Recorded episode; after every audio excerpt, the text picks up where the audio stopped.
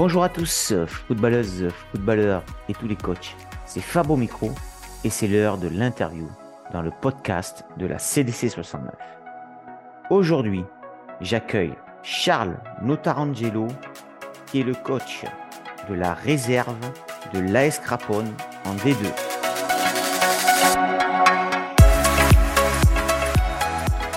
Bonjour Charles, alors très heureux de t'accueillir aujourd'hui dans le podcast de la CDC sur 9. Alors très heureux, doublement heureux parce que bon, c'est un coach qui je suis convaincu avec son, son équipe heureux parce que, parce que ça monte, hein, on va en parler tout au long du, du podcast, mais aussi parce que on, accueille un adhérent de l'association de la CDC 69 et ça c'est le top d'accueillir un adhérent. Euh, voilà, ça fait plaisir. Les gens ils rejoignent l'association et c'est le top. Ça, ça permet de de, ben, de continuer dans le temps et ça c'est super et donc c'est pour ça que je te remercie déjà Charles. Alors comme d'habitude on va Charles va se présenter.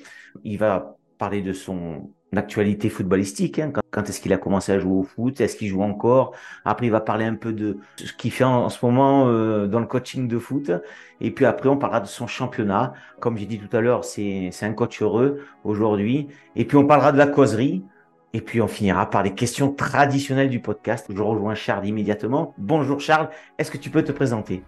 Eh bien, bonjour Fabrice, euh, oui, oui, euh, pas de souci, je me présente. Euh, du coup, Charles Notarangelo, 38 euh, ans, euh, papa d'un petit garçon de, de, deux ans et demi qui s'appelle Hector. dans la vie, je suis consultant manager dans la transformation digitale et, l'IT. voilà, et du coup, bah, je suis aussi coach des seniors 2 de Crapone. De l'AS Crapone, et eh bien très bien. Je crois qu'en fait, dans le podcast, c'est le premier qu'on accueille de l'AS Crapone, et puis c'est très bien. Charles, est-ce que tu as joué au foot à 38 ans? Peut-être tu joues encore en vétéran ou même en senior. Moi, j'ai joué jusqu'à 37. Donc je me dis, est-ce que tu joues encore au foot avant de parler de ton coaching?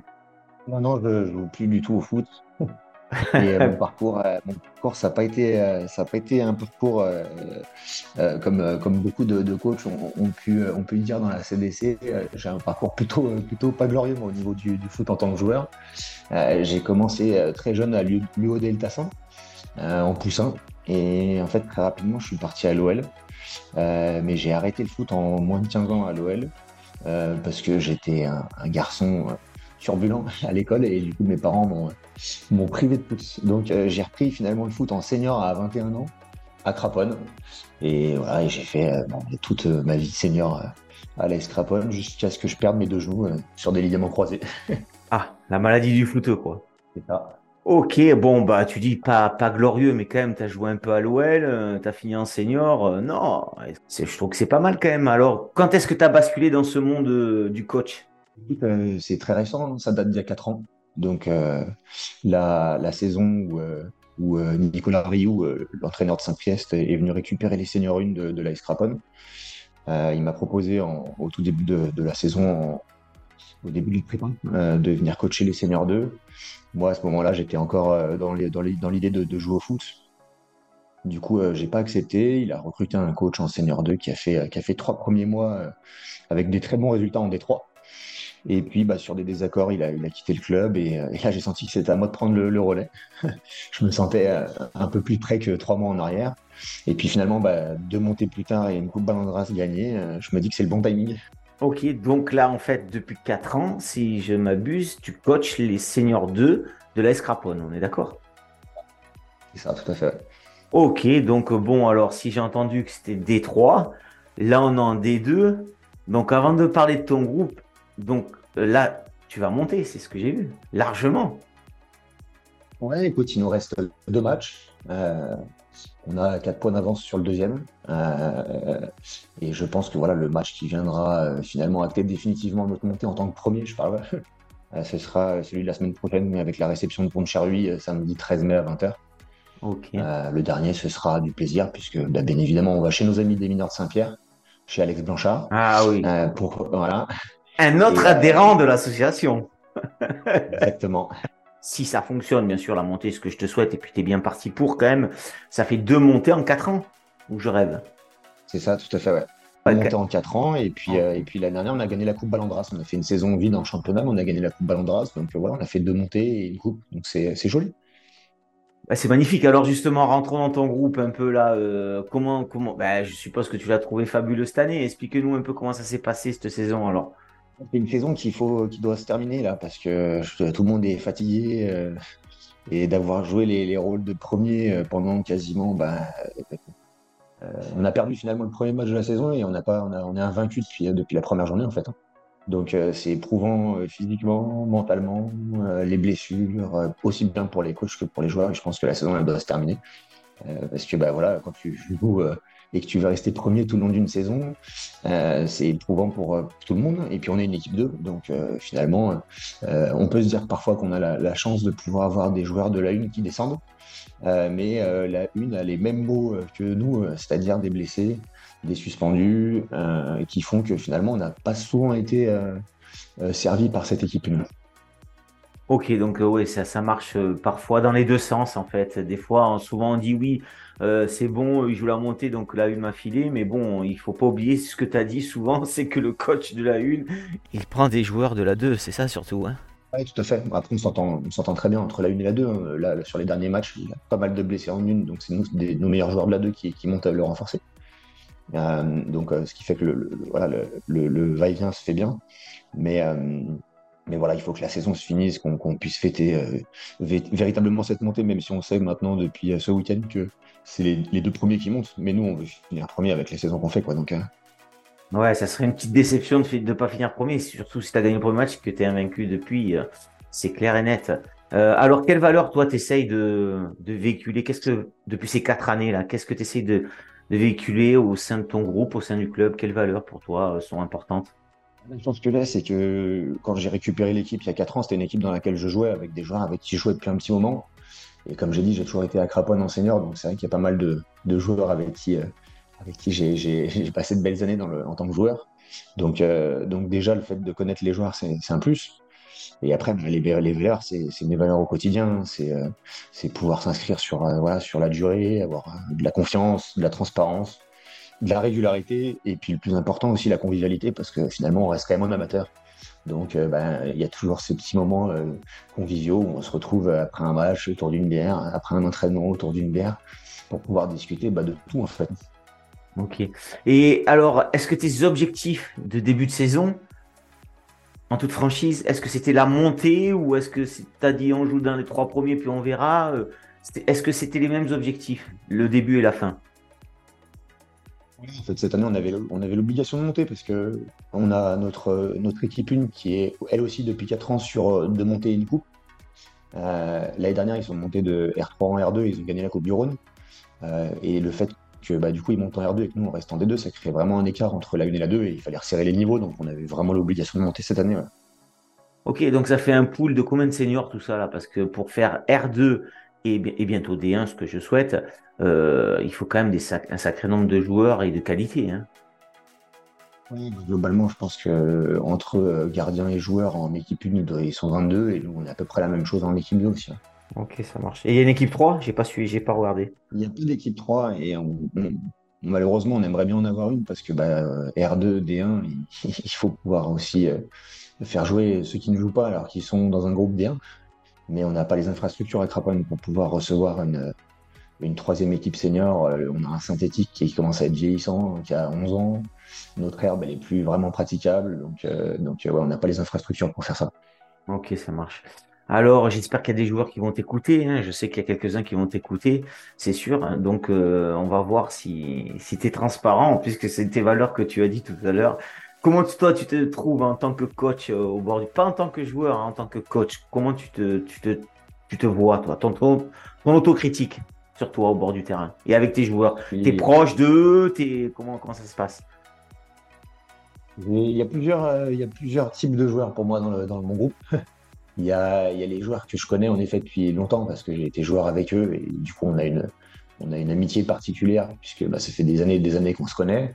J'ai euh, des amis mais que je ne dois pas considérer comme des amis en tant que coach. Euh, j'ai euh, des personnes que je dois gérer en complimentant et d'autres que je dois assassiner parce qu'ils ne se comportent pas toujours correctement. Donc il faut faire un petit peu avec tout ce patchwork de joueurs là. Ok. Alors, une nouvelle question que j'ai pas glissée dans l'interview que je t'ai envoyée, que j'ai posée euh, au dernier podcast. Je sais pas si tu as eu le temps de l'écouter. Euh, je pose une nouvelle question au coach maintenant. Comment tu te vois dans l'avenir, toi, en coach? Tu te projettes ou est-ce que tu es bien là où tu es Tu veux rester tranquille adjoint? Ou est-ce que tu as des ambitions un peu plus euh, prometteuses, quoi? Voilà. Alors, je suis, je suis, je suis, on est en binôme aujourd'hui, nous, en, senior 2. Il n'y a pas d'adjoint.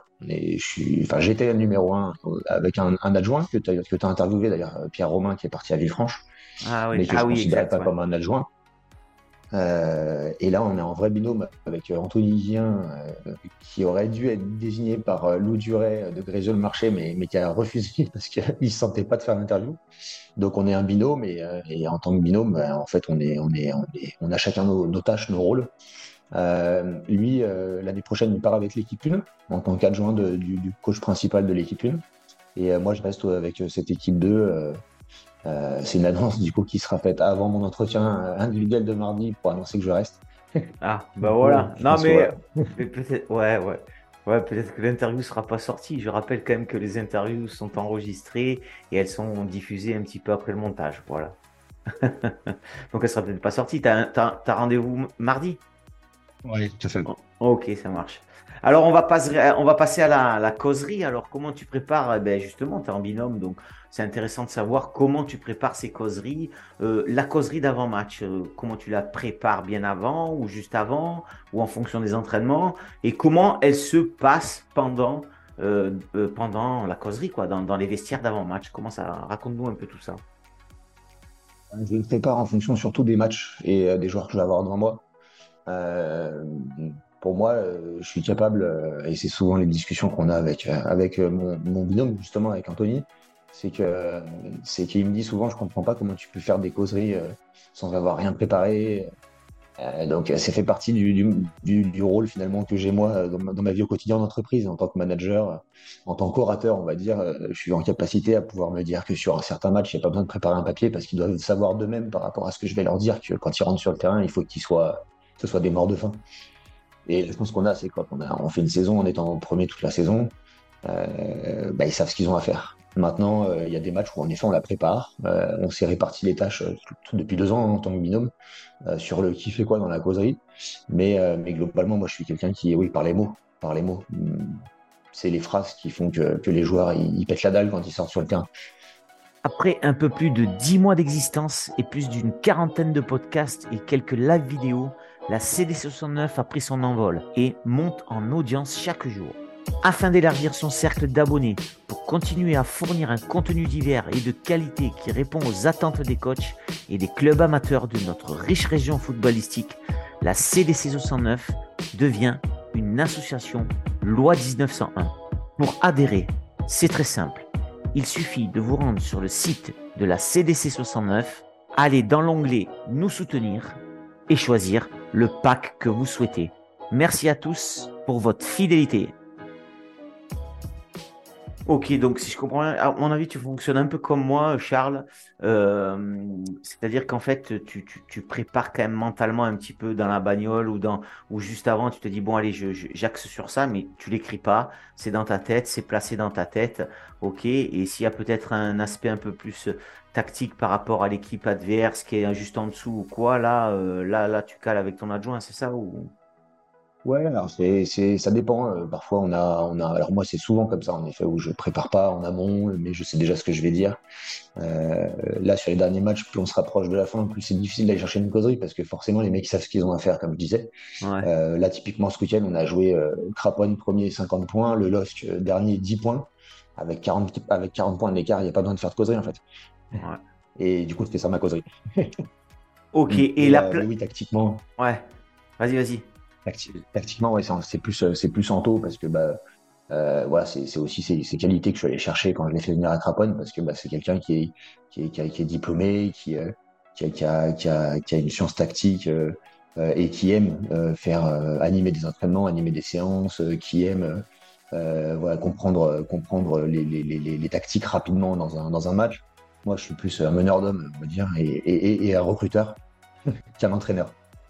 Ok, bah, chacun, chacun à sa place et c'est très bien. C'est pour ça que le, binôme fonctionne, à mon avis. Hein.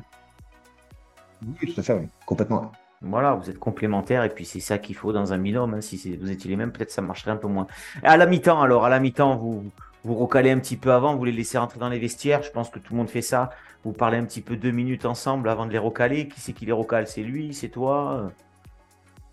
On joue au rôle du bon flic, mauvais flic euh, et on se le dit dans le, dans le, dans le vestiaire avant de, avant de rentrer, enfin, dans le couloir avant d'entrer dans le vestiaire, euh, pour savoir qui est-ce qui met la brasse et qui est-ce qui, euh, qui, est -ce qui atténue. mais ça, c'est souvent en live et on le sent de toute façon au moment où on rentre dans le vestiaire, celui qui est le plus énervé que l'autre. Donc, l'avantage, c'est que ça, on, on, le savait. Donc, du coup, on n'avait pas besoin de se le dire. Et il y a toujours un bon flic et un mauvais flic, par contre.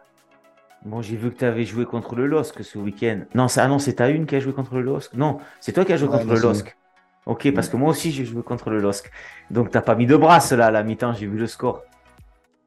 Ouais, on a gagné 6-0, mais à la mi-temps, on était, on, gagnait, on gagnait 2-0, euh, ouais, 2-0, et on, on s'est fait bouger quand même.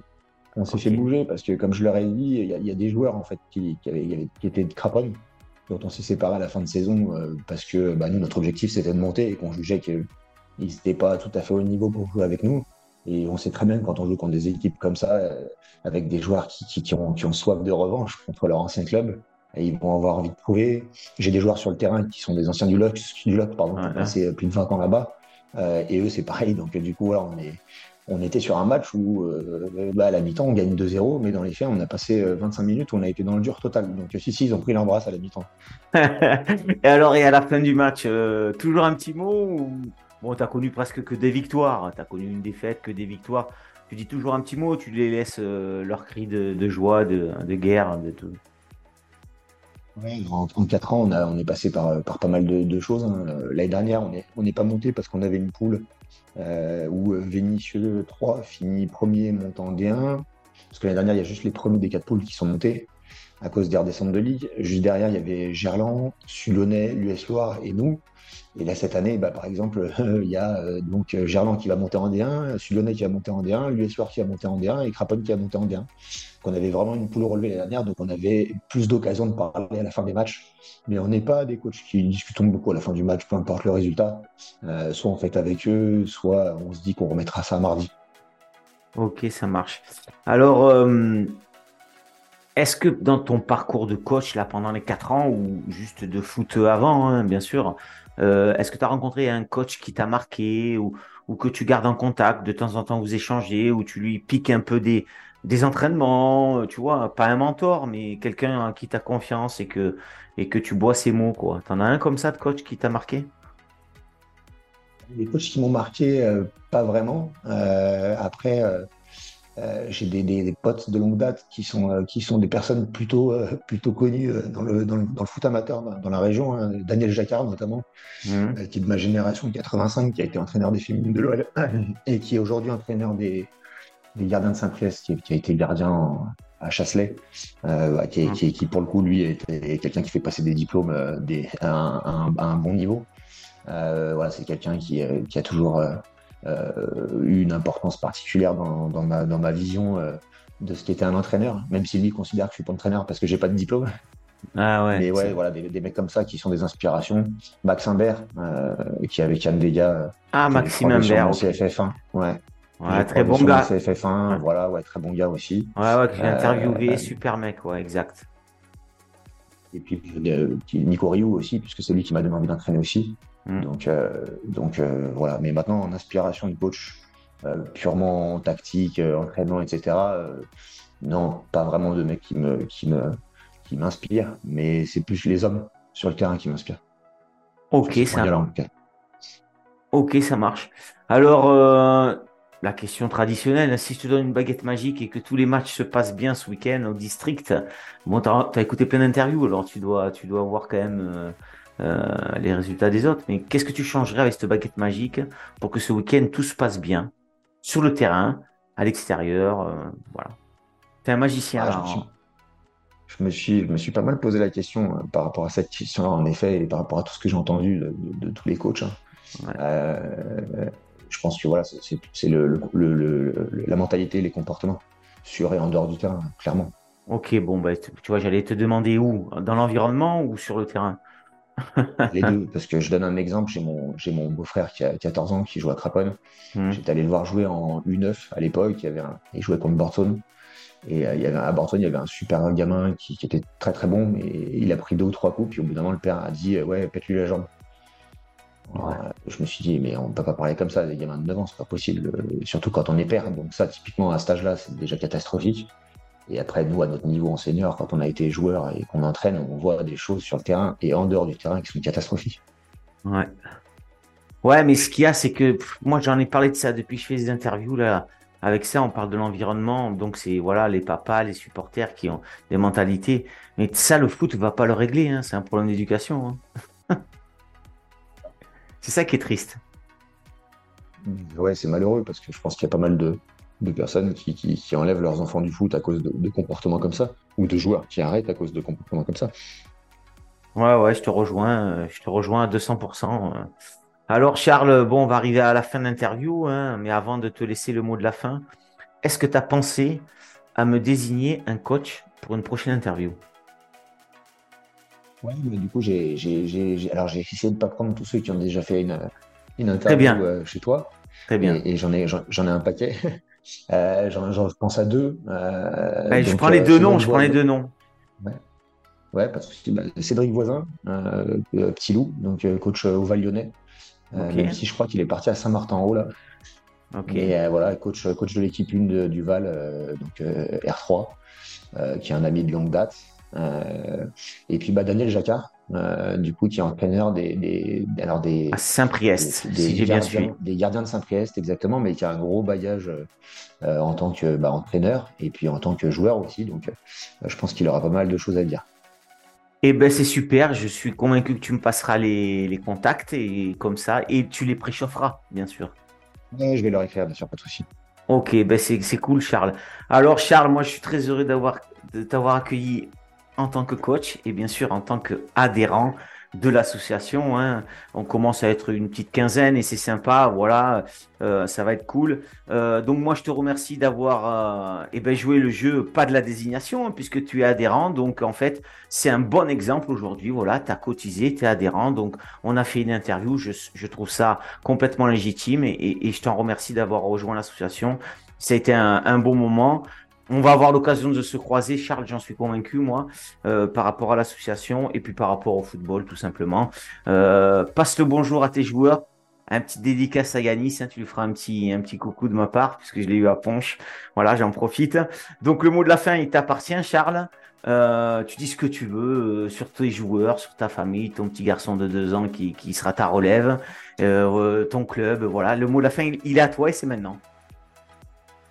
Ben, merci Fabrice pour, euh, pour cette interview. Euh, Je, trouve que ce que tu fais avec la CDC, c'est un, un très beau job et ça, ça met en avant bah, justement ces, ces rôles de coach. Et j'ai l'impression que depuis que tu as commencé jusqu'à maintenant, les perspectives en termes de de- d'entraîneurs sont de plus en plus importantes avec euh, de la ligue maintenant et voire plus. Donc continue comme ça. Et puis bah, moi je remercie eh ben, beaucoup de coachs euh, que tu as pu interviewer et avec qui je m'entends très bien euh, autour du terrain, sur les terrains, que je croiserai sûrement l'année prochaine en D1 aussi beaucoup, des Arnaud Serret, euh, Valentin Ouais. Tognuti, euh, Ouais. Karim Alouche, Sam enfin voilà. Ouais. Et puis mes joueurs, bien évidemment, bah, félicitations à eux pour leur saison. Et puis bah, on verra comment ça se passe l'année prochaine, mais on a hâte d'y être.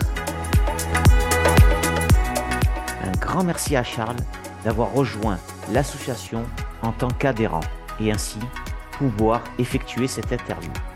Je lui souhaite une bonne fin de saison en espérant qu'il finira en beauté par une montée en D1. Je n'oublie pas les deux coachs désignés pour les prochaines interviews.